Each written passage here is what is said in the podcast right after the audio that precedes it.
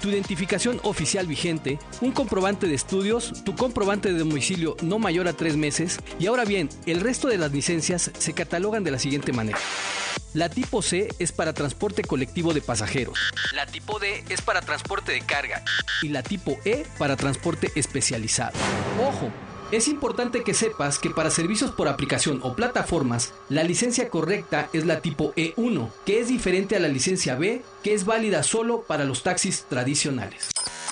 Peatones y automovilistas, transporte público, bicicletas y motocicletas, por aire, tierra o mar. ¿Cómo nos movemos hoy en día? Movilidad W por W Radio.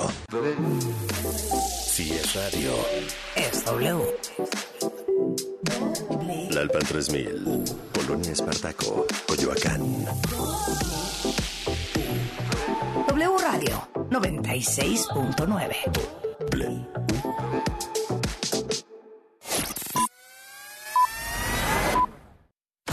En W Radio, lo que tienes que saber. Muy buenas noches al sur de la Ciudad de México, 18 grados centígrados.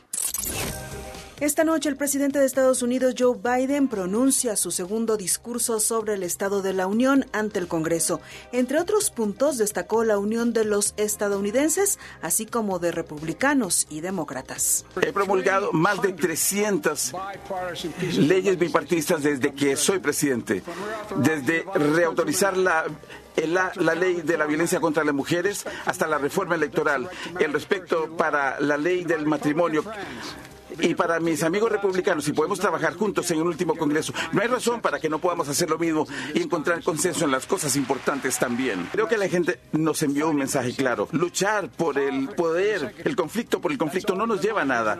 Y esa siempre ha sido mi visión por esto en nuestro país y muchos de ustedes, para restablecer el alma de la nación, para reconstruir el pilar de este país, la clase media, para unir al país. En asuntos de orden nacional, a partir del 1 de marzo subirá el costo de las casetas, informó la Secretaría de Comunicaciones y Transportes. Como ejemplo, la autopista México-Cuernavaca pasará de 126 a cerca de 136 pesos. La cuota de la México-Querétaro costará 198 pesos, lo mismo que en la México-Puebla. Y el peaje de Cuernavaca a Acapulco será de 585 pesos. Y hablando de carreteras, el presidente Andrés Manuel López Obrador anunció que en los próximos días inaugurará una vía libre de peaje rumbo al Aeropuerto Internacional Felipe Ángeles, el AIFA. Esta ruta en el Estado de México se ubica en Puente de Fierro, la bifurcación de la carretera México-Pachuca con el circuito exterior mexiquense. Un médico anestesiólogo y dos funcionarios de la Comisión para la Protección contra Riesgos Sanitarios de Durango fueron detenidos como presuntos responsables del brote de meningitis que hasta el momento ha causado la muerte de 35 personas en aquel estado. La mayoría de los casos confirmados y decesos por esta enfermedad corresponden a pacientes del Hospital del Parque, institución privada en donde se sospecha inició el contagio. Argentina, Chile, Paraguay y Uruguay presentarán oficialmente su candidatura conjunta para organizar el Mundial de 2030 y pidieron que la competencia vuelva a donde el fútbol nació, a 100 años de la primera edición de la Copa del Mundo disputada en Montevideo, capital uruguaya. No olvides que hay más información en wradio.com.mx. Soy Carla Santillán y continuamos con Alejandro Franco en WFM. Más información en wradio.com.mx. Lo que tienes que saber. Comenzamos WFM con Alejandro Franco. Narraciones, estilo de vida y una forma distinta de acompañar la noche. Alejandro Franco presenta WFM en W Radio.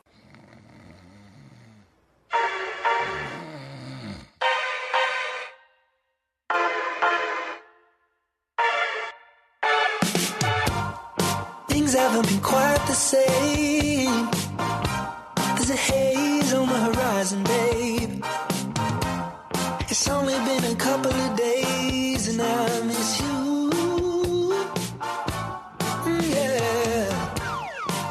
nothing really goes to plan. You stub your toe or break your camera. I'll do everything I can to help you.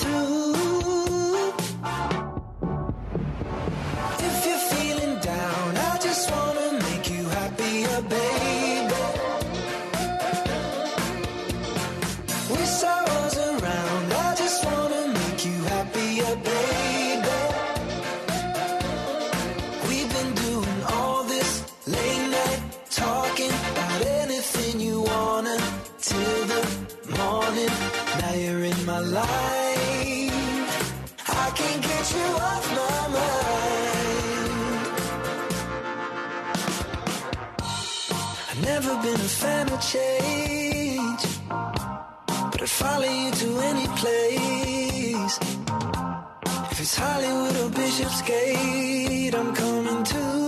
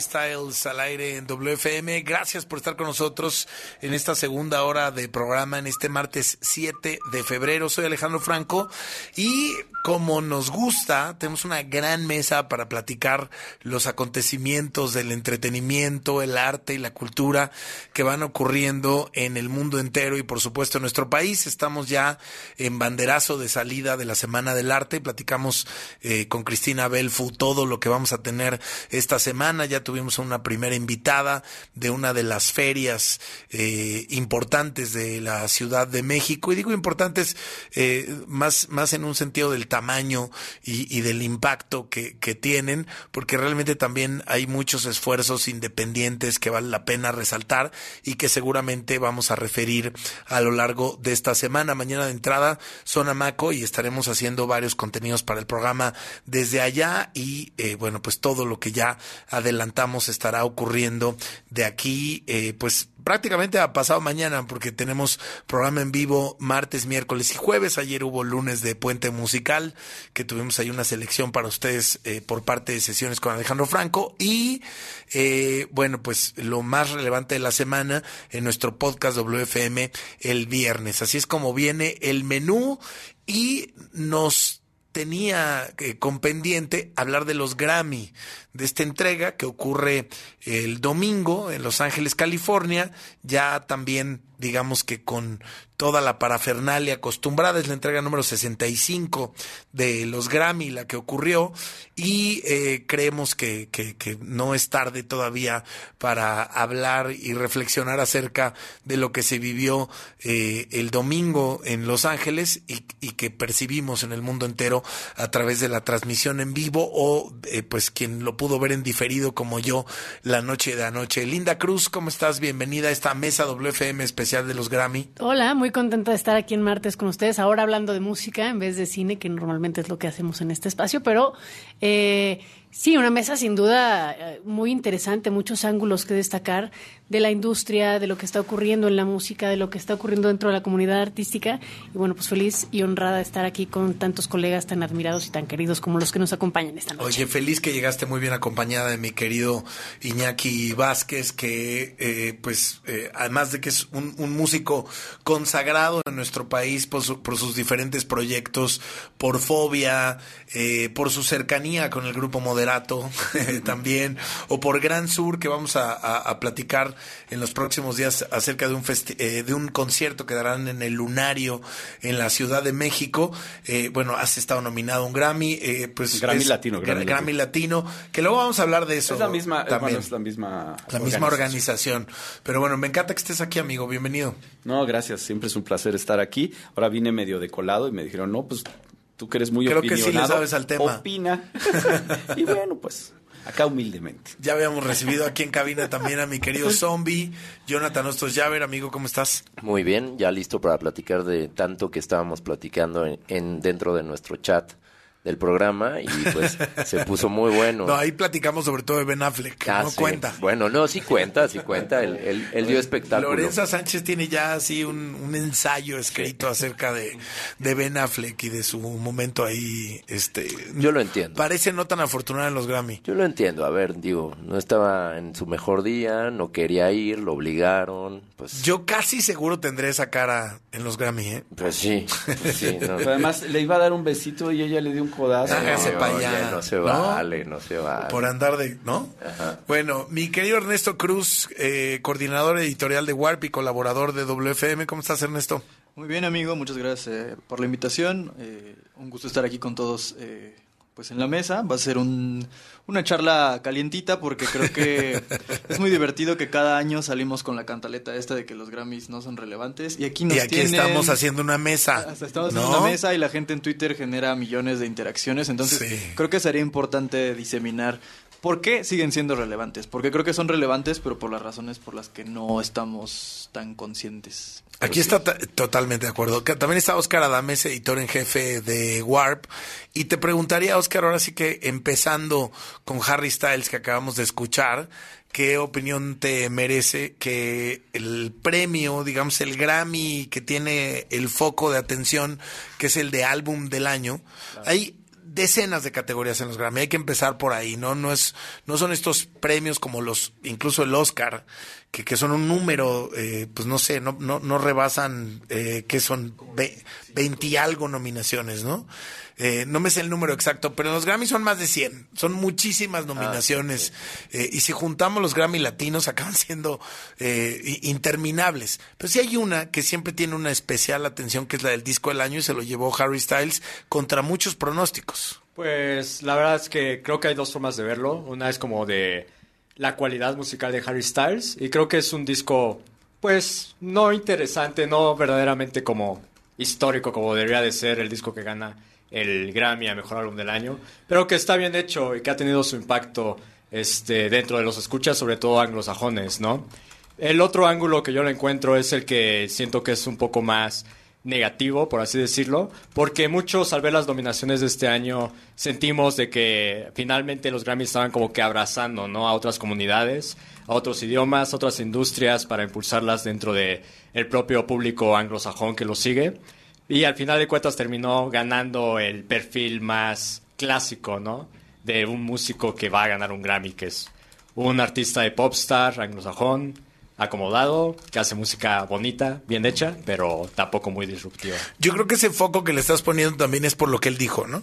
Ah, en parte O sea, que él solito se puso como un target de...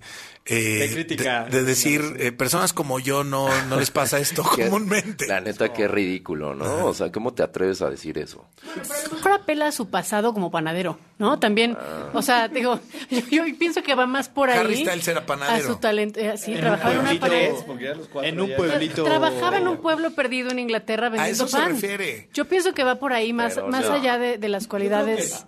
Todos tienen como el derecho de sentir Sí. los sacrificios, de sentir su propia historia como una historia de que rompe barreras y de superación.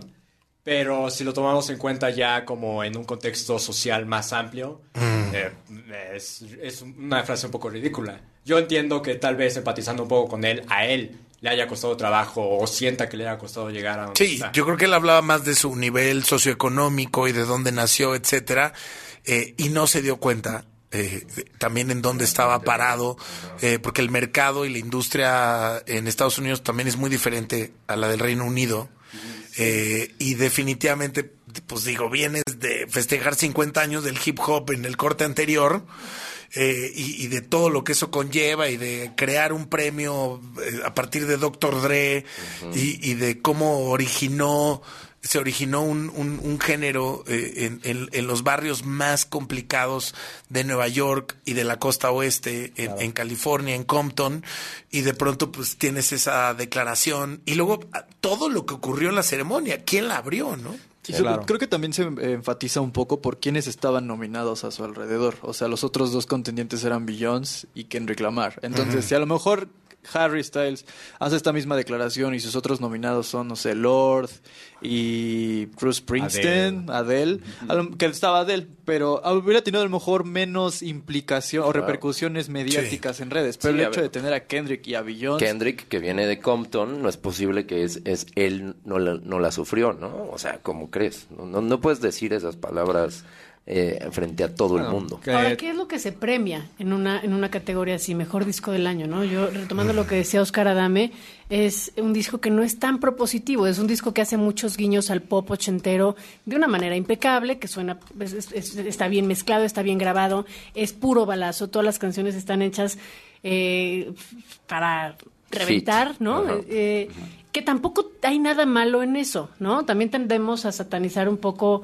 a la gente que le va demasiado bien porque entonces ya se prostituyó al sistema. No, ah, no tiene nada malo que, sea un disco exitoso, bien hecho, pero efectivamente yo pienso que como mejor disco me gustaría saber cuál es el criterio, ¿no? Eh, Hay obviamente también miles de votantes dentro de la academia.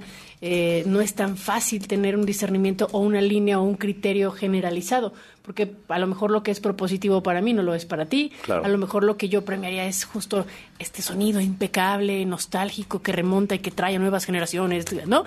No lo sabemos. Es, es muy. eh, habría, habría que hacer un análisis y una investigación muy profunda para saber qué es lo que premia la academia o cuál es el criterio.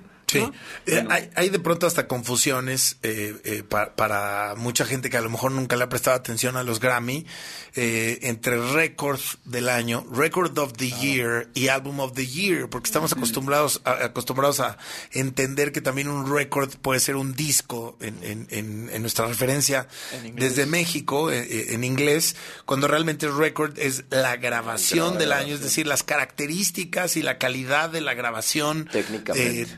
Técnicamente hablando de un año contra un disco que ya envuelve otros temas más de, de concepto, ¿no, Iñaki?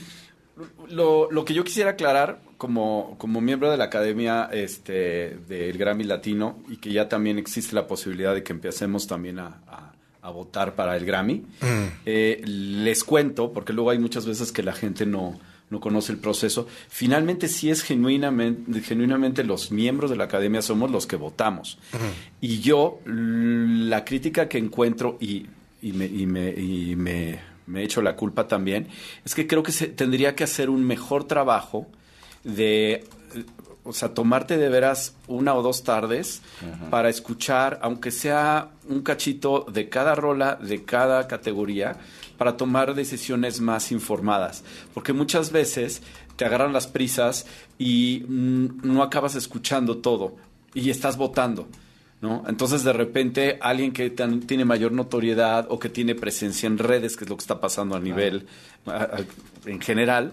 O con un este, tour tan grande como lo tuvo. O que tiene una portada padre. Si de plano no ubica, o sea, a veces una portada padre, un nombre, un, un- un nombre padre del proyecto, te puede, te puede hacer preferir a alguien y ya no estás realmente juzgando uh, la calidad musical. Entonces yo creo que, que la academia tendríamos, todos, tendríamos que ser más disciplinados y sí escuchar todo y, y googlear un Y- poco de cada Pero de yo cada creo artista, que incluso la estructura también tendría que cambiar, ¿no? Porque de pronto hay categorías en donde debería haber filtros para que puedas formar parte de una categoría. La más fácil, para poner un ejemplo, es la de nuevo artista.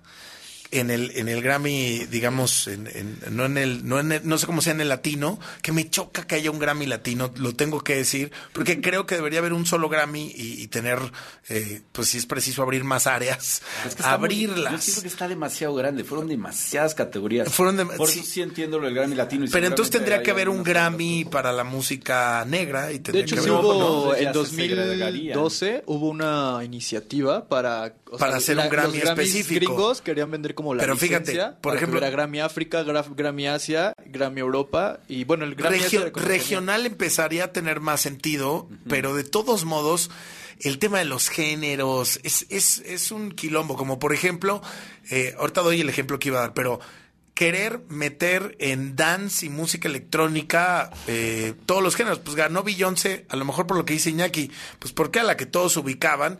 Y sí genuinamente hizo un disco de house. El último disco de Beyoncé es un disco de house, es más que de RB o de hip hop. Pero bueno, nada más por completar lo otro, el, el tema del, me- del nuevo artista, de, eh, que es increíble. Esa es la más ridícula que, de todas. Que siempre llegan artistas con cinco discos, con seis discos, con carreras de años y lo siguen poniendo en esa categoría. Debería, debería haber filtros, ¿no? Que de hecho es eh, junto con la de Record of the Year quieren como que quieren reconvertir la de eh, artista del año a que sea como el artista del público. Porque en realidad termina siendo eso. ¿Cómo accedes a esa categoría cuando te vuelves popular, no cuando empezaste realmente? Entonces ellos querían como que Exacto. se convirtiera la categoría que sí pudiera votar la gente eh, a partir justo de, de números. Y la, se me hace que sería muy, muy bueno. Sí, ¿no? Y además, pues generaría este rollo de interacción que ha estado buscando los Grammys y que pues creo que lo han conseguido, porque esta es la edición de los últimos 10 años con más rating en los... eh, en, pues, de- que, es- que al final es la, la- ha sido la intención después de que por ahí entre 2017 y 2020 pues el rating fue un fiasco, ¿no? Entonces que al final logren ese tipo de interacción, que involucran a la gente, que es lo que la gente quiere, pues sería como... pues sería más congruente y... Lo no- malo es que las métricas, las métricas serían las que arrojan las plataformas, ¿no? Sí. Y bueno, otra cosa que hay que hablar, bueno, ya estamos hablando que es muy democrático el proceso, f- falible por, por la cuestión de que no existe la disciplina entre los miembros de la academia, este, eso es muy generalizado. Pero también está el hecho de que los nominados cómo llegan. Ahí sí tiene que ver mucho la industria y es muy, muy complicado el proceso de lograr ser nominado. Tienes que tener una de las disqueras fuertes, tienes que tener un buen management, un buen, un buen publicista y, y- y luchar mucho por llegar a, a una nominación. Llegar a una nominación es mucho más difícil que ganarla. Ya estando adentro, o sea, yo me siento muy, muy, muy contento porque además hubo mucho trabajo para llegar a, a- a- a- a obtener esa nominación, pero sí requerimos del, del apoyo de oficina, eh, este, la, la- la edi- editora, la disquera, este, el management, todo, para lograr esa nominación, ¿no? Y, y teníamos un respaldo de público y además de todo el género de rock y todo el género grupero, pero finalmente ese año estaba Maná. Entonces, para un votante de salsa, un votante Sí, de. R&B, un votante así, iban a decir, ¿y estos quiénes son? Ah, o de estos nada más ubico a Maná. Y claro, ¿qué, ¿a cuántos crees que yo ubicaba dentro de mi misma categoría?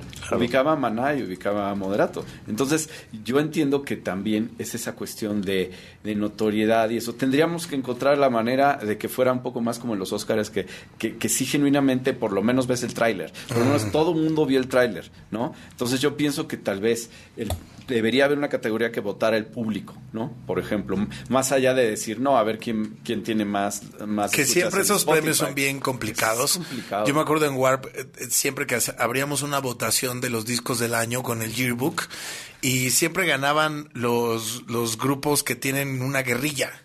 O sea, siempre ganaría Taylor Swift, por ejemplo. Ajá, ¿no? Este, sí, sí. O, Yes. o- o las Y que- Blackpink. Y de por sí, eh, el ejemplo de, de Taylor Swift, y, y hablando de las similitudes que tienen los Grammys con los Oscars, en los Oscars, por ejemplo, tú vas, eh, yo estuve en preselección eh, con un corto, y es bien difícil porque yo no sabía que había que hacer bastante trabajo Cabildeo. de promoción y cabildeo.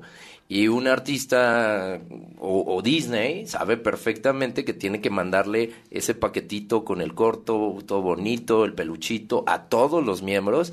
Y obviamente no se van a acordar del mexicanito con su corto ahí todo bonito. No digas mexicanito, siento Bueno, horrible que no, digas pero es, pero es que es que así se siente uno, porque es- son cosas que uno tiene que ir aprendiendo como artista y de irse profesionalizando, porque es, son elementos que, que merman a la hora de que ya hiciste todo el trabajo, ya... Por ya- eso, pero ya- no es tanto de mexicanito, es más bien alguien que no sabe el juego. Exacto. Que seguro No, le pasa es, es ser- a, a cualquier persona de cualquier parte no, del mundo. es que es, es aprender cómo son las reglas del Sí, juego. ¿no? eso. Y eh, si llega Taylor Swift, en el caso del Grammy, eh, me acuerdo que un año estaban diciendo que la tenían que descalificar porque a cada uno de los miembros les llegó un paquete a su casa con toda una discografía de ella, boletos para viajarlos a todos lados. O sea, era una locura, se pasó. Antes sí era bien descaradote. Ajá, Y, digo, y bueno, eh, no, no, no se la quisieron armar de todos, pero oye, eh, también eso es comprar el voto. Totalmente. Bueno, ahora hay una actriz, ¿no? En, eh, en, en los Oscar, que había esta controversia. Ah, la de Woman Talking, Claro, ¿no? Exactamente. de. De que, No, de pues. Ah. que casi la, la bueno, se, se rumoraba que la podían bajar, no la bajaron. Sí, de, de hecho, eh, justo eh, actores como Edward Norton y muchos otros como que respaldaron la actuación de esta mujer en esta película que se llama Leslie. Y después también hubo mucha controversia porque empezaron a hacer como una serie de estrategias publirelacionistas, las cuales dijeron, eh, eh, no, va para va pa atrás. Y estuvo a punto de perder la nominación. Y yo no, o sea, dudo mucho que alguien como Edward Norton o como muchos otros Ujú. actores y actrices que hicieron pública su opinión después de haber visto la película haya sido, ¿no? Algo así como como pasa en México con- Sí, de de repente que, con los futbolistas, encargo, ¿no? Que, ¿no? que apoyan y felicitan a algún Sí. alguien potencialmente candidato porque son bien buena onda. Sí. ¿no? En, en- en- en el caso del Oscar y en el caso de estos actores, sí creo que genuinamente cuando ven algo que les impacta pueden pu- publicar una opinión, ¿no? Eh, pero sí, también es muy sabido que todas las premiaciones están perfectamente eh, centradas en, en un ejercicio de relaciones públicas brutal y con y con y con un músculo económico detrás Sí. también muy poderoso. Ya, ya de por sí es aventurado determinar que un, un tipo de arte es mejor que otro. ¿No? Este, ya, ya de entrada eso es como que no hace sentido. Ahora, eh, estamos escuchando a Kendrick Lamar de fondo, pero antes de escuchar un poco de su música, solamente quiero, Oscar, que en un minuto o en menos, no más de un minuto porque hay que ir a corte, pero que tú que eres experto en Bad Bunny, me digas qué piensas de, de ese show de, de inicio. Me parece muy bello. Creo que es algo que han estado haciendo ya varios reggaetoneros desde el año pasado, por ejemplo, Anita en Coachella y demás, que es esta onda como de traer, ¿no? Ahora sí que la calidez y la, el, el, el sentir, ¿no? Como de el espacio geográfico al escenario. Pues a mí me pareció muy lindo. O sea, es algo que Bad Bunny ha estado haciendo como en todos sus conciertos. Como esta intención de presentar a Puerto Rico más que presentarse a sí mismo. Este, y creo que es justamente, pues, en eso radica su importancia. Y se vuelve a usar la palabra urbano. Parece que lo- los Grammy no leyeron Ah, el los memo, Grammys ¿no? ¿no? lo han entendido todavía, pero no, no, no van a admitir su error de hace dos años en, en tan poco tiempo. En cualquier momento lo van a cambiar. Sí, me, me sorprendió mucho eso, que le sigan diciendo eh, Sí, género después de todo urbano. de- después de todo lo que ha pasado, ¿no? menos la televisaron, porque esa categoría no, no Antes no la televisaban. pero Sí. ahora sí porque estaba Ah, Bad porque Bunny. estaba Bad Bunny. Sí. Y es el que iba a ganar Bad Bunny. Pues eso habla ya por lo menos de algún paso. Escuchemos un poco a Kendrick Lamar y regresamos a platicar de los Grammy en esta mesa WFM en W Radio. No se vayan.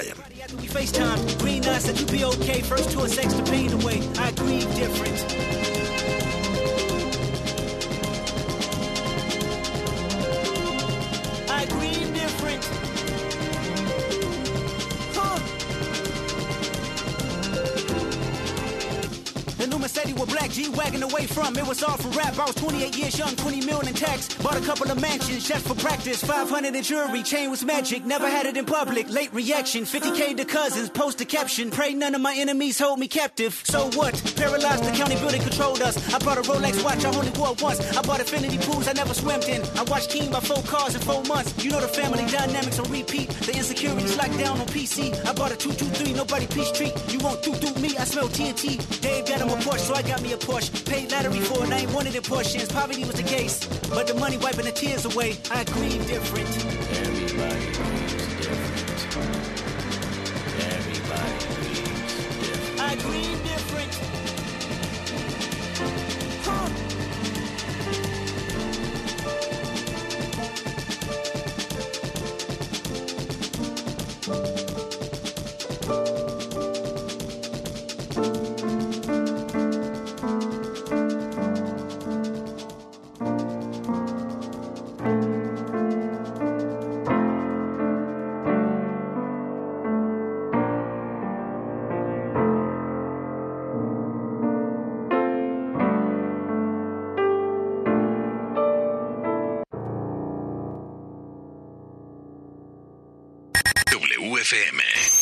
Regresamos. Dopamina. Oxitocina. El amor es lo que sentimos literal. Literal. El amor es W Radio. W Radio. Una estación de Radiopolis.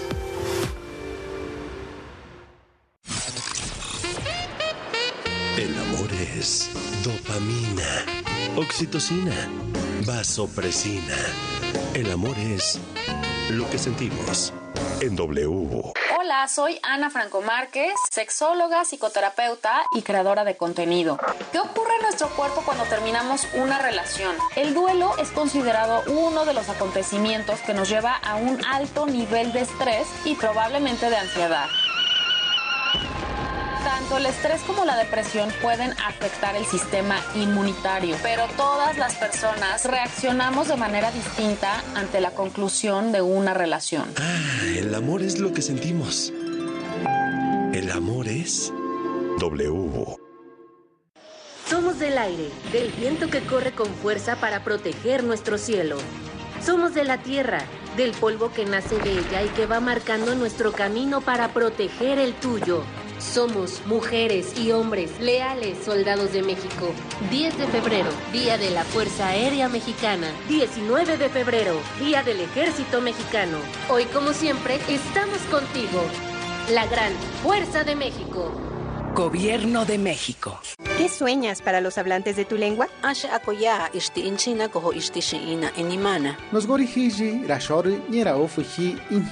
Nosgori hiji rashori nyera ofuji inya. Tene mate chimpech oltik masht ane kumpel anir helanti letena. ¿Y tú qué estás haciendo en este Decenio Internacional de las Lenguas Indígenas? Apoy moita que más yo tache matapocho. 21 de febrero, Día Internacional de la Lengua Materna. Visita www.inali.gov.mx. Instituto Nacional de Lenguas Indígenas, Secretaría de Cultura. Gobierno de México. La COFESE trabaja para que elijas entre mayores opciones los bienes y servicios que más se ajustan a tus necesidades. Yo prefiero los audífonos más baratos porque siempre los pierdo. A mí me gustan los audífonos inalámbricos porque son los más cómodos. Yo elijo los audífonos con la mejor calidad de sonido para escuchar mi música favorita. Con competencia, tú eliges. Más competencia para un México fuerte. Comisión Federal de Competencia Económica. Visita cofese.mx. Dinero y economía. Economía. En pocas palabras, Finanzas W. Con Roberto Aguilar. Hace no mucho tiempo las sanciones administrativas y multas viales se determinaban en veces salario mínimo, y así cada incremento del salario se reflejaba en los castigos, es decir, se actualizaba todos los años. Pero en 2016 y como parte de diversos cambios para desligar el salario mínimo de otras referencias y con miras a un aumento de las percepciones de los trabajadores, nació una nueva referencia que fue la unidad de medida y actualización, más conocida como la UMA, que sube conforme el movimiento de la inflación anual. Y con el dato de la inflación de 2022 que recientemente conocimos y que fue de 7.82%, se actualizó la UMA y el nuevo valor que entrará en vigor a partir de febrero pasará de 96.22 pesos diarios a 103.74 pesos diarios o 3.153.70 pesos mensuales y para todo el año 37.844.40 pesos. Así que toma en cuenta la actualización de la referencia cuya incidencia también abarca algunos productos bancarios o incluso relacionados con el pago de impuestos. La economía de manera sencilla. El dinero y tu bolsillo explicado por Roberto Aguilar.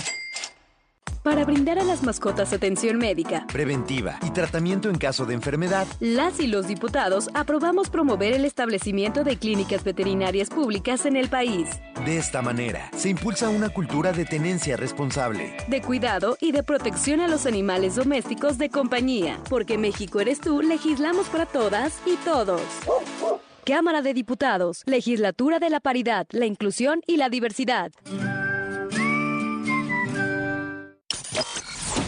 En Hora 25. Hoy a las 10 de la noche, aquí en W Radio, vamos a hablar de cómo educar, cómo aprender, cómo enseñar. ¿Cuál es el trabajo y el reto que tienen los docentes, pero también los chavos para poner atención y tratar de absorber todo lo que se imparte en las aulas? Vamos a hablar con el extraordinario especialista argentino Hernán Aldana. Vamos a tener una charla larga, pero también muy divertida en torno a este proceso de educación y también de aprendizaje. Y bueno, también tendremos a mi querido Juan Manuel Oria con el martes Funk. Así es que lo espero hoy aquí en W Radio a las 10 de la noche.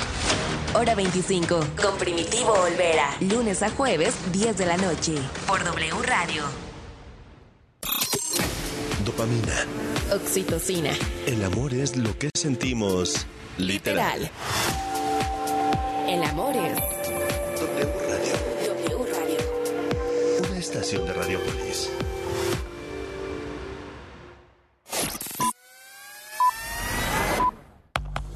Estamos de vuelta en WFM con Alejandro Franco.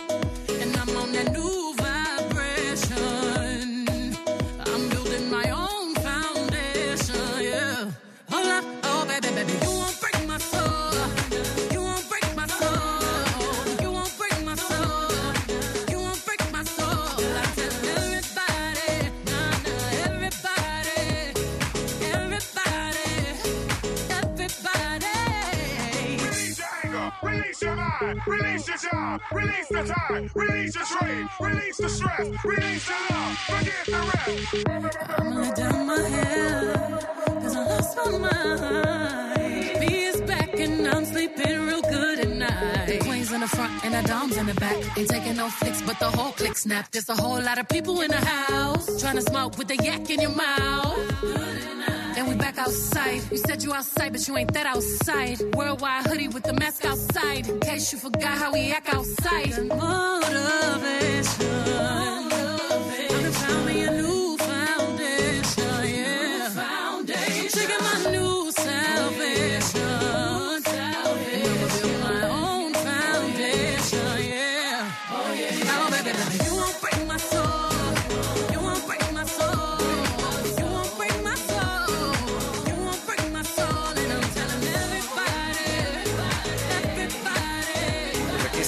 House de Beyoncé. Que a mí, a mí no me desagradó el disco, ¿eh? No, no, es, está bueno. es un buen disco. Eh, Está, claro, bien raro para igual alguien que no conoció bien el disco a profundidad. Fue disco de la semana, por cierto, aquí en WFM. Eh, yo veía quejas que decían, no, pero ¿cómo es que Beyoncé eh, en, en el- en la categoría de música electrónica y de álbum bailable? Pues ahí sí lo hicieron bien, sí estuvo bien, bien categorizado este disco. Aparte le dan el premio a mejor interpretación R&B. Por una rola de ese mismo disco, entonces, que además suena cero R&B, solo porque ella es su voz. Exactamente. Todos dijeron, ah, pues es R&B. Oye, pasaron varias cosas interesantes. Voy a empezar por una, eh, a ver qué, qué comentario eh, tiene Linda Cruz. Viola Davis ayer obtuvo un Grammy que la convierte en miembro de este selecto grupo Del que les EGOT. dicen EGOT, ¿no? Que es, han ganado Emmy, Grammy, Oscar y Tony. Ajá, y un TV y novelas. Ah, sí, ya, de paso, ¿no? No, de hecho, creo que, creo que hay alguien que ha estado ahí en el premio Nobel o algo así. Que hay alguien que tiene las cinco. Dylan, ¿no? No, bueno, Dylan, Dylan. no ha- Ah. ¿Tiene Oscar? No. Eh, o sea, no está tan fácil. John Legend tiene dos EGOTs. Dos EGOTs. Dos EGOTs. Ajá. Hay un ¿De cuántos años? hay, hay un productor estúpido, ahí perdón. que nadie topa, que tiene ahí de que, o sea, de que de verdad nadie sabe su nombre, pero tiene como 12 Grammys, 12 Óscares, como 14 Tonys, o sea, que de verdad nadie lo topa, pero es como la, tiene el récord de que más Mm. De re- claro. gringos, Wow. pero porque es un productor ahí random que no ha hecho nada mainstream realmente. Bueno, ahí pero, pero interesante, ¿no? Eso te habla de, de, de la completitud que puede tener un, un creador, un artista, un personaje eh, como Viola Davis. No, completamente. O sea, Viola Davis es una de las actrices más completas que, que hay, ¿no? Es, es también de estas historias sumamente mm, conmovedoras, ¿no? Que, que, que una mujer que viene de verdad de muy, muy abajo, quizás guardando algunas proporciones, comparable con, con Oprah Winfrey, ¿no? Y, y de repente, bueno, el, el que le hayan dado este reconocimiento también habla mucho pues del rigor, de la disciplina, de- del compromiso que tiene en todos los frentes de ser Sí. artista, ¿no? Sí. Eh, creo que da, da mucho gusto ver que se reconozca eh, el talento no nada más en, en el género en donde más se, se encasillan, porque hay muchos actores que se mueven entre el musical y Sí. entre, entre el teatro musical, ¿no? Y que, que no es tampoco una sorpresa encontrarlos en este tipo de premiaciones, pero en particular en el caso de Viola Davis a mí me parece que, que, que siempre da mucho gusto que se que se premie el talento genuino y el corazón que le pone a todo lo que hace. Sí, yo, yo creo que en un futuro otras dos mujeres que están ahí muy claras, pudiera ser que algún día Beyoncé tenga, eh, con, con, porque básicamente es lo que hagan, va a funcionar. Lady Gaga, por ¿no? ejemplo. Taylor ¿no? Swift, Taylor que ahora ya es directora. Sí. ¿No? Híjole. Pues se va a colar, ¿eh? Sí, sí, sí. Que Vas bueno, es- ese premio también estuvo bastante, este, pues, polémico porque le dan mejor video musical a Taylor Swift. Es- escuchamos a Kendrick Lamar antes del corte y, y me, me encantaría que, que platicaras un poco más y al en respecto. realidad el, el mejor video musical era el de Kendrick, que tenía todo esta, este juego, de hecho es de los primeros videos musicales que utilizó AI, con esto que... que El estamos- deepfake, ¿no? El deepfake. Ajá. Y este, y es un... Es, ah, en- en- Ese debió haber sido disco del año, Disco del año. video del año. Video del año. Ajá, que sí. es algo Kendrick Lamar, siempre decimos que ahora sí va a ganar el Grammy a mejor disco del año. y Y lo- ese Leonardo DiCaprio. El del Leonardo Grammy. DiCaprio del Grammy. Y lo va a terminar ganando por el proyecto disco más feo. X. Sí, seguro. Sí. Siempre pasa No, y, y bueno, justo pasó que el primer disco del año que pierde es también contra Taylor Swift, ¿no? Entonces, una de las razones por las que yo creo que no quiso eh, salir y interpretar una de, de sus canciones, porque generalmente a los nominados les dan la opción de cantar una, una de, de- de las piezas de, de su álbum, eh, y dijo, no, pues estoy cansado por la gira. Mejor no. Sí, porque ¿No? ya está acostumbrado. Sí, y Otro que día con más tampoco, calmitas, que tampoco o sea. se peleó, ¿no? Fue, No, no, recibió no. su, su Grammy. Con esa gorra que amé, porque Que- yo que soy ese Dodger. es como lo que decíamos al principio, ¿por qué siguen siendo relevantes los Grammys? Me siento que un poco la bronca ahora eh, viene del rollo de, como no ganó el mío, como no ganó mi favorito, mi favorita, entonces no son relevantes. Sí. Eh, y creo que en realidad en estos momentos los Grammys cumplen más una función de preservar el Star System de la música norteamericana. Bueno, la anglosajona, ¿no? Por eso yo creo que ni siquiera Beyoncé realmente se enojó de- con Harry Styles o con la Pero, academia de pero para allá había alguien muy enojado que le gritaba, le gritaba a Harry Styles que se bajara, ¿no? Sí, en Sí, Gallore. ¿dónde pasa estaba Kanye? ¿dónde estaba Kanye? Se enoja y empieza a gritar. Pero creo que al final... No era Jay-Z, ¿o sí? No, a, a mí no me sorprendería que el mismo Jay-Z dijeran, ¿saben qué? Necesitamos dárselo a alguien como Harry Styles porque tenemos que empezar a construir a las leyendas de la siguiente generación. Porque justo lo que decía, si Beyoncé vuelve a sacar disco el próximo año, seguro va a estar nominado a 25 mil cosas y va a tener otra vez la oportunidad de llevar. Si dirige una película va a estar nominada. Yo creo que están mal enfocados, la verdad. O sea, yo desde mi ángulo, como ahora sí, como una persona que se dedica a, a escuchar mucha música. Como un ver periodista musical. nuevo, sí. yo no veo que, hay- que el futuro de la música pop esté en lo anglosajón. Yo sí, Claro. si quisieran estipular ya las leyendas del futuro, se lo hubieran dado a BTS, a Blackpink o a Bad Bunny. Sí, ya, Sí. Beyoncé ya batió el récord por haber recibido la mayor cantidad de Grammys, una, como 18 Sí, me parece, sí. ¿no? Sí. Si no me equivoco. Medio Que un poco, un forzadones poco era como. Pero que es- lo pasó. cantaron desde el principio. Oigan, podría ser que hoy ocurra, como diciendo Sí. si va a pasar. Ya es, para mí ya es una leyenda Sí. per se, sí, sí, ¿no? Ahora, sí. claro, ves de repente en el escenario a alguien como Stevie Wonder o como a Bonnie Raitt o qué- como qué a cosa Missy tan Elliott, hermosa ese- y dices, eh, o sea, Ah, ok. Acabas de tocar ese tema. Yo creo que realmente la noche de anoche no, de antenoche, fue eh, un- una victoria histórica. Eh, planeada, no planeada, eh, eh, en, en tantos sentidos, incluso sé que viene por ahí un, creo que es una serie, ¿no? De. Questlove, que es este baterista de The Roots, una de mis bandas favoritas, eh, y además pues es el baterista y el que lleva la banda de Jimmy Fallon, y un, un ti- eh, es, di- es director de cine ya, es, Ganador es- es del un Oscar. crack, es un de crack. hecho, es el director él va- de orquesta de la banda de los Grammys. él se va a echar un higo. Él se va, va a echar un Sí. higo. De hecho, está haciendo la música para un musical de este basado, creo que en Scarface, una cosa así. O sea, O sea, el-. Ah, el- no, en color púrpura. El tema es, está muy claro que el hip hop y los 50 años, el premio que ahora se llama Dr. Dre, etcétera, o sea, sí le pusieron un énfasis a, esta es nuestra música, sí el rock, sí todo lo que hemos eh, fomentado por años, pero ahora mismo quizás todavía un paso atrás de, de lo que estás diciendo, de esta internacionalización del mainstream Oscar, pero fue un statement súper claro de- eh, y, y ese show de los 50 años, creo que nunca habían estado tantos Total. artistas en tan poco tiempo en un escenario, ¿no? Sí, totalmente. No, pues es que el presente, ahora, si hablamos de música anglosajona, el presente es completamente hip hop, es música rap.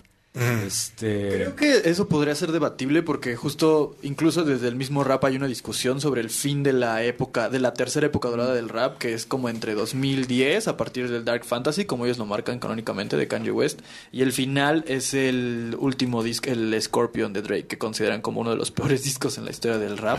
Entonces creo que más bien, eh, o sea, obviamente, el- en general las que eran las estrellas de esa época dorada del rap y del hip hop están volteando a hacer otras cosas. Incluso el mismo Kendrick, DJ Khaled, Future y otros artistas del hip hop como muy eh, en su estado puro, le han criticado a Kendrick el hecho de que lo ven como alguien que ya no está haciendo hip hop realmente, que está haciendo otras cosas que no son como tal eh, el género per se y que hasta lo han tachado de pretencioso y que de hecho DJ Khaled ya se ha aventado varios eh, Sí. comentarios en su Instagram y en su Twitter diciendo, ¿saben qué? Yo a mí no me parece correcto que nominen a Kendrick, él ya debería estar en otras cosas porque Mm. su peso mediático es tal que si lo nominan a él en hip hop, nosotros ya no tenemos oportunidad de ganar y efectivamente pasó. Y estaba bien enojado Khaled. Empezó el, el- el- la última canción de, de los Grammys diciendo, este, aunque no merezcamos un premio porque no ganó ninguna ninguna de las nominaciones, eh, estamos aquí para tocarles una canción. Y al final dice, nos echamos ocho minutos de canción para que vean lo importante que somos. Wow. Pum, bye. Sí. Está Está espectacular. muchísima conversación alrededor de las nominaciones a, a álbum de rap, ¿no? Porque justamente no nominaron que a Denzel Curry, Ujú. Little Sims, eh. Sí. artistas que se podría decir que están gestando como una nueva época dorada. Sí, y al final DJ Khaled se queja todo el tiempo porque se quejó, se quejó hace dos años cuando Igor de Tyler the Creator era como el gran disco hip hop del momento. Y se quejó DJ Khaled otra vez, pero la verdad es que siendo muy honestos, DJ Khaled, su época dorada como productor, ya tiene un muy buen rato que pasó. Y de un tiempo para acá, la verdad es que ofrece solamente, pues, basura en la que él trata de dejar el papel de productor y quiere ser el, el genio maestro, la cabeza principal de estos discos, cuando la verdad, pues, no tiene realmente las virtudes Mm, artísticas no, es- para convertirse en eso, ¿no? Oigan, a ver, este, que- los nombres, ¿no? De, de este acto de Los 50 nombres años de hip hop. y las canciones. Eh, de- no, no alcanzo a decir todo, Bueno, bueno. pero bueno, Grandmaster Flash, Run DMC, LL Cool J, eh, LL Cool J, Salt and Peppa, Chuck D and Flavor Flav, eh, Black Thought, eh, por ahí eh, Ice-T, Queen Latifah, Method Man, Big Boy, Claro. The Outcast, eh, Buster Rhymes, Missy Elliott, Nelly, eh, ¿quién, es, ¿quién me estaría haciendo falta? Lil Baby, Lil eh, eh, bueno, el Gutan Clan ahí Wu-Tang, representado, claro. o sea, Ya. es, eh, sí, estuvo increíble. sí, es- estuvo espectacular, ¿no? Coordinar algo así, Iñaki. No, no, no, debe ¿Cuál- haber sido dos o sea, años de, de llamadas y de managers y de... No, no, no. Pero qué bueno que se logró. Yo, yo creo que también tal vez la, pan- la pandemia sirvió por- para como poder... Unirlos. eh, que ya no fuera tan complicado, ¿no? Claro. Se hicieron tantas colaboraciones remotas que yo creo que... Yo creo que por eso se Y pudo también lograr. todos queriendo salir en la foto, ¿no?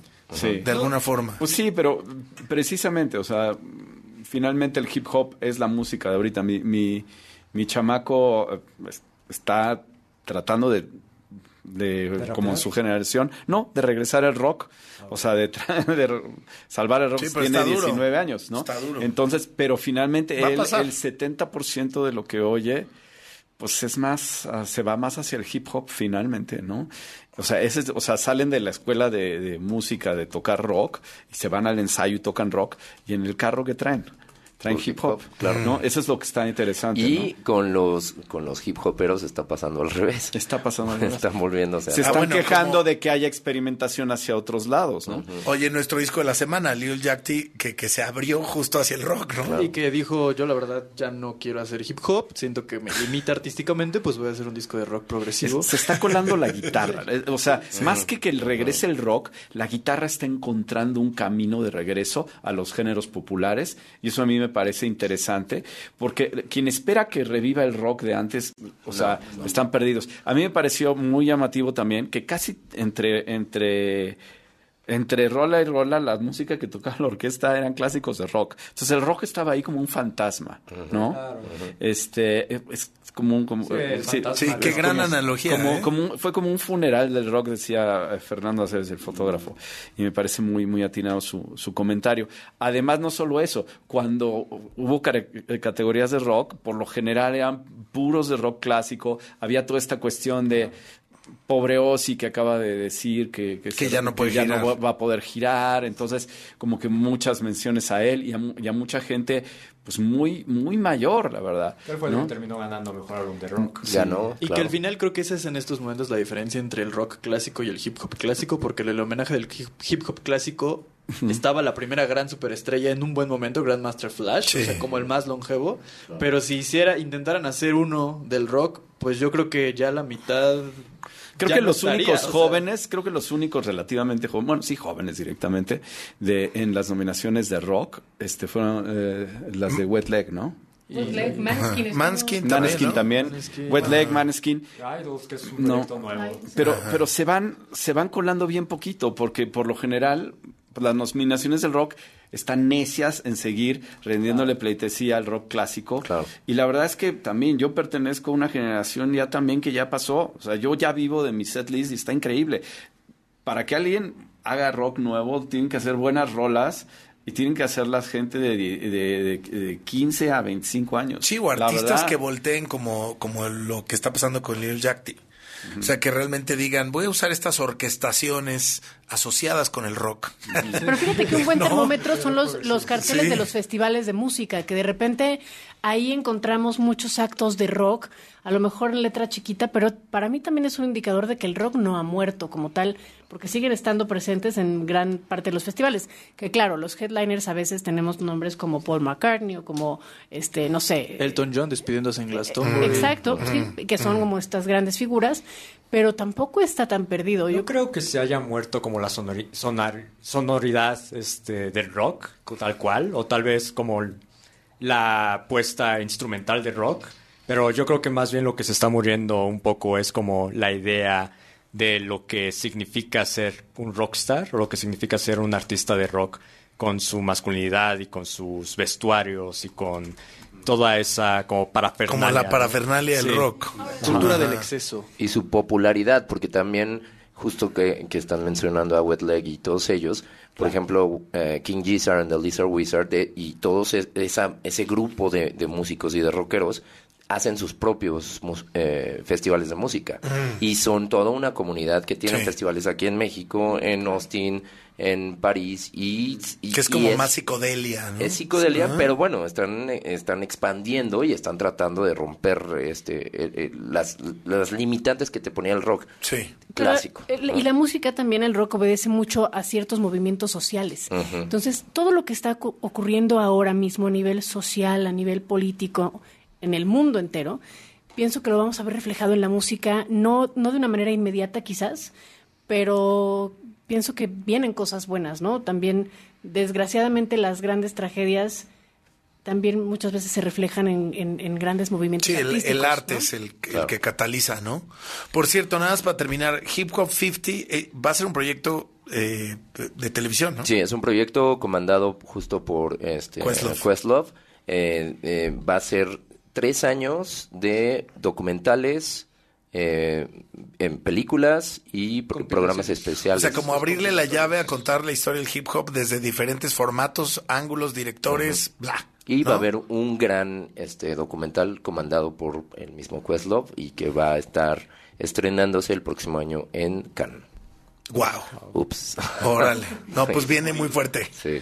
Y ahora un premio, que el premio Ah. de Dr. Dre se queda ya para siempre, ¿no? Él es el primer ganador. Sí, ya es el, se va a quedar y realmente quedó como medio ambiguo exactamente Quedó qué van raro. a premiar, Sí. qué, a quién es, pero Creo como, eh, o, o es por echarle ganas, o es por calidad de producción, o es por... o es por trayectoria, o sea, realmente como que no han querido aclarar exactamente de qué va el premio Dr. Dre, pero ahí va a estar. Y el museo del Pero hip se ve hop- que se lo debían. y el museo del hip hop se inaugura a finales de este año como parte de las celebraciones. de ¿En LA? En Brooklyn. En Brooklyn. Ah. Y esa fue una super batalla que se aventaron. West Coast contra East Coast. contra East Coast. Sí, justo Sí. porque decían que tenía que estar en Los Ángeles y... Hubieran hecho dos, ¿cuál es el tema, no? Pero le, le llamaron inclusive el eh, Museo Universal de Hip Hop. Ahora, para abarcar todo. Para todo. Oigan, gracias por, por esta mesa que se nos fue, como siempre, como agua entre los dedos. Querida Linda, gracias. No, gracias a ti y amigos, gracias compañeros, qué gusto estar siempre por estar. por acá. Amigo Iñaki, gracias, amigo. No, pues Qué padre que gracias por viniste. de- dejarme eh, eh, opinar. Yo nomás quería decir una cosita rápida. Qué triste que muchos de los nominados de por primera vez que los sentaron en Gallola no podían bajar a tiempo y a los que ya llevaban 6, 7 Grammys este no fueron. no se Sí. dignaron, se quedaron sus pijamas. que se quedaron quería ahí. decir eso. Este, sobre todo lo digo por Molly Tuttle, que ahí estaba y que se lo ganó y que no la dejaron Qué hablar. cosa. Estaba. Estaba, lejísimos. Gracias, querido Oscar Adame. Gracias a todos los que nos escucharon y un gusto estar aquí en esta mesa llena de estrellas. Ojalá próximamente hablemos de algo más hermoso que los Grammys que siempre me enojan. A mí igual, a mí igual.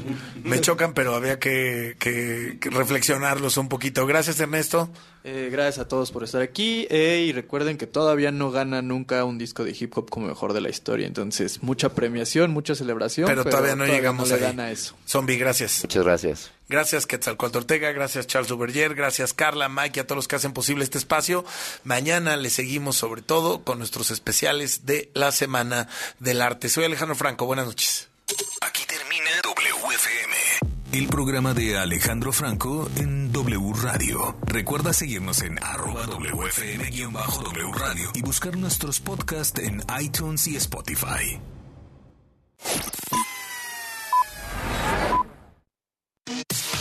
La información al momento. La opinión, Las voces. el entretenimiento La sociedad. y el estilo de vida. El deporte. La música. W. W Radio. Destapando memorias. Con Charlie de la Mora. ¿Se acuerdan de mí? No me falles. En 1968 surgió una marca de televisores hecha 100% en México, cuya base de operaciones se encontraba en Guadalajara. Estos televisores llevaban la marca Sonda. ¿Se acuerdan de ellos? Un cliente. quiero un televisor sonda. mire usted, tenemos por acá. Dije que quiero un televisor sonda. Ah, no, no, no. Porque este. Nada, nada. Sonda es el único que tiene encendido instantáneo digital. ¡Ay! Está vivo. Tiene finos gabinetes. Sí. Regulador de voltaje integrado. Ah, sí, y hasta control remoto. ¡Qué maravilla! Lo compro. digo. Sonda, el privilegio que todos podemos disfrutar. ¿Tú de qué te acuerdas? Yo soy 2XL. Hashtag Destapando memorias. Recuérdame. Si es radio, es W. De Película W. El programa de cine de W Radio. El cine mudo. Antes de que las cintas se pudieran oír, era muy importante que tuvieras grandes expresiones faciales, porque en pantalla tenías que transmitir tus emociones a través de el lenguaje corporal.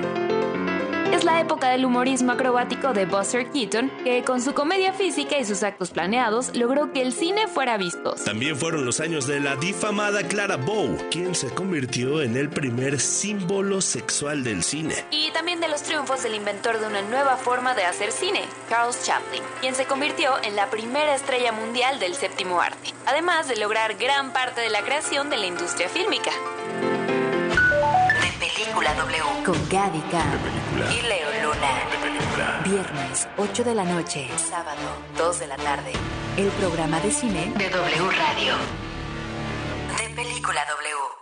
La información que generamos minuto a minuto al aire en W Radio. Se complementa y expande en nuestro sitio oficial. Entra a wradio.com.mx. Para consultar los titulares más trascendentes del día. Nuestra parrilla de programación. Los podcasts extraídos de todos nuestros espacios. Las mejores promociones y, por supuesto, nuestra programación en vivo y en directo. Sin interrupciones. wradio.com.mx.